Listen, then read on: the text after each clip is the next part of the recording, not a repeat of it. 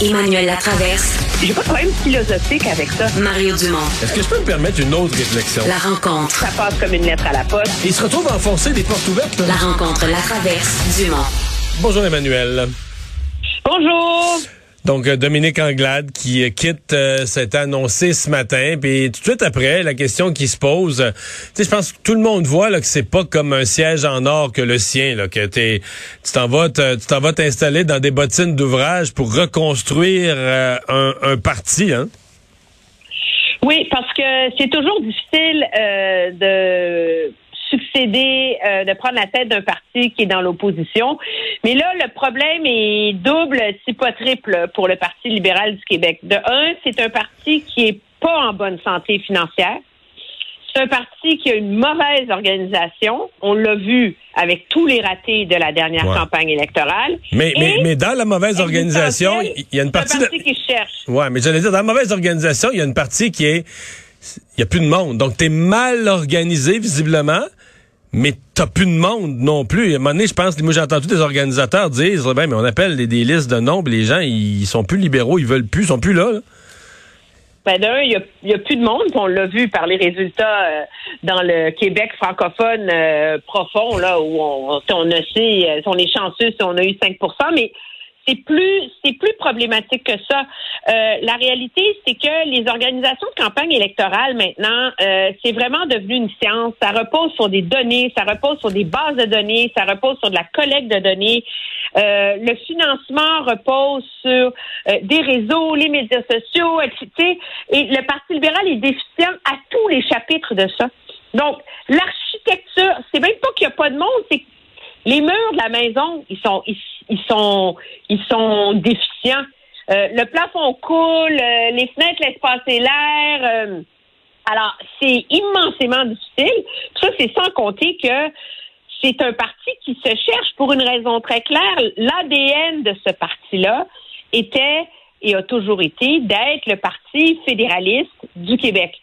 Dans, dans des itérations différentes, il y avait un fédéralisme très euh, nationaliste euh, sous Robert Bourassa, il y avait un fédéralisme plus canadien euh, sous Jean Charest, mais la réalité, c'est que la CAQ a enlevé toute l'air de la pièce en ce qui s'agit euh, d'un fédéralisme, nationalisme, en guillemets. Fait que, reste-t-il au PLQ? Ce sont ses derniers remparts. Et s'il veut reconnecter avec le Québec francophone, ça veut dire de redéfinir une vision nationaliste, un parti canadien, là, mais en tenant compte de la présence de la CAQ. Puis ça, Mme Anglade, elle n'a pas été capable de faire ça. Et donc, moi, je suis de ceux qui, de toute façon, on le voit dans les, le, le sondage que notre collègue Jean-Marc Légieux a rendu public. Là, il n'y a pas de leader naturel, il n'y a pas de sauveur qui se non. à l'horizon, mais un parti qui peut pas faire l'économie d'une grosse course à la direction, puis pas une course où il y a une vedette puis deux faire valoir. Là. Ça prend du des plusieurs pointures sérieuses. Est-ce que Denis Coderre, est-ce que ouais, tu me parles du sondage là, le seul qui s'en démarque un peu, le seul qui sort, là, comme il y a un peu de tirando, c'est Denis Coderre. Est-ce que tu le vois là? Est-ce que tu penses qu'il pourrait être intéressé? Que certainement lui, c'est un- c'en est un là, qui est un peu plus organisateur, aller vers le monde, etc. Est-ce que est-ce qu'il pourrait avoir ce qu'il faut? Peut-être, mais on le sait pas. C'est quoi sa vision du Parti libéral? Qu'est-ce qu'il pense qu'il peut y apporter? Comment il pense le reconstruire? Quelle place il voit? Comment il définit qu'on peut tailler une place euh, au Parti libéral hors de la CAQ? À part, puis la réalité, c'est que M. Coderre, malgré toutes ses qualités, puis je pense qu'il est un politicien de terrain très habile, qui aurait probablement plus de succès euh, à aller serrer les mains et faire des assemblées de cuisine dans le bas du fleuve. Son, son bilan, c'est deux défaites. Mairie mais je me de demande s'il n'est pas devenu un politicien plus euh, qué- pan-québécois que Montréalais. là. parce que, tu sais, Montréal, c'est devenu une ville euh, très, très à gauche, puis tout ça. euh, tu C'est sais, ça. c'est ça l'affaire. là. Euh, Tu sais, Montréal, c'est devenu un gros Québec, c'est devenu un gros euh, bain pour Québec solidaire. là. Euh, Peut-être que c'était plus ça là, pour Denis Coderre. Peut-être qu'il est plus capable de se faire élire à Montréal, mais qu'il tirerait, tu sais, qu'il il attirait plus de sympathie à Berthier puis à Rimouski. là. Peut-être. Je sais Et pas. Fort probablement. Mais fort, fort probablement. C'est intéressant, mais sais, je regarde la liste, il n'y a, pas de. Il a pas de personne naturelle. Puis, objectivement, les gens qui ont des, il y a le nom de Sophie Brochu qui circule là. Elle a-tu vraiment envie d'aller se taper huit ans de sa vie à construire le Parti libéral? Mais c'est aussi vrai pour François-Philippe Champagne. Ben oui. Puis les autres, non, je veux dire, Joël Lightbound, il n'y a aucune racine, aucune, aucune, aucune au Parti libéral.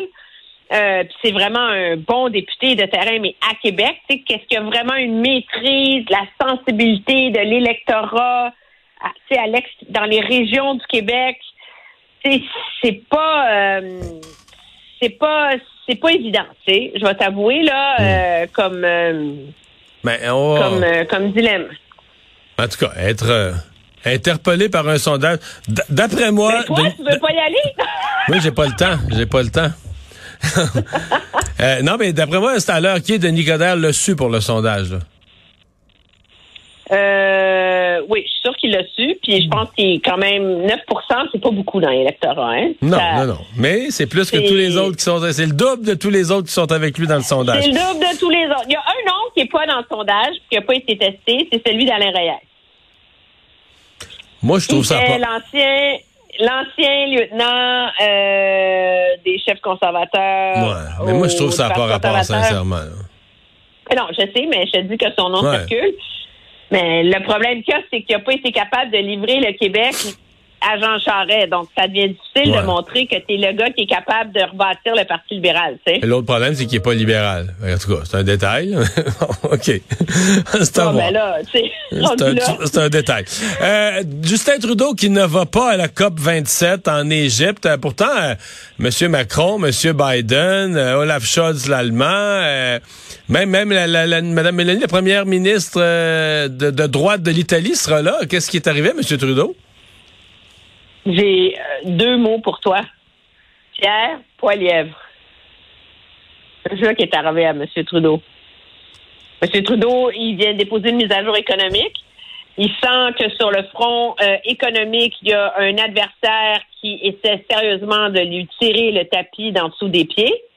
Euh, c'est pas avec l'environnement qui va renchausser son parti, c'est en ayant l'air d'être sur le terrain à être aux commandes de l'économie canadienne et donc c'est beaucoup plus payant politiquement euh, de rester au Canada puis de faire des annonces comme celle qu'il a faite ce matin pour euh, la première pelletée de terre de l'usine de Moderna qui va être construite à Laval. Mais si on n'a plus de planète, il n'y aura plus de pelletée de terre. Il y aura plus de pelletée de terre à faire si on n'a plus de planète? Oui, mais le Canada est déjà un leader dans les changements climatiques, ne l'oublie jamais. Mais ça, ça illustre, ceci étant dit, tout ça, à quel point moi, mon, inquiétude pour la cause des changements climatiques en ce moment, c'est qu'on se retrouve en 2022 à la même place où on était en 2008 où euh, il y a énormément de travail qui a été fait pour sensibiliser la population. Les gens commencent à accepter l'idée de faire des choix, de changer leurs habitudes de vie. Mais on entre dans un moment où, soudainement, il y a une récession qui prend au bout du nez. Aller faire l'épicerie, c'est rendu un casse-tête et un cauchemar pour euh, une immense proportion de la population. Et soudainement, ben, les enjeux, euh, le pain, le beurre deviennent plus importants et risquent de reléguer l'enjeu des changements climatiques euh, à l'arrière-scène. Puis je pense que c'est ce qui illustre d'ailleurs le choix de M. Trudeau de ne pas aller à la COP. Merci, Emmanuel. Cette semaine. Au revoir. À demain.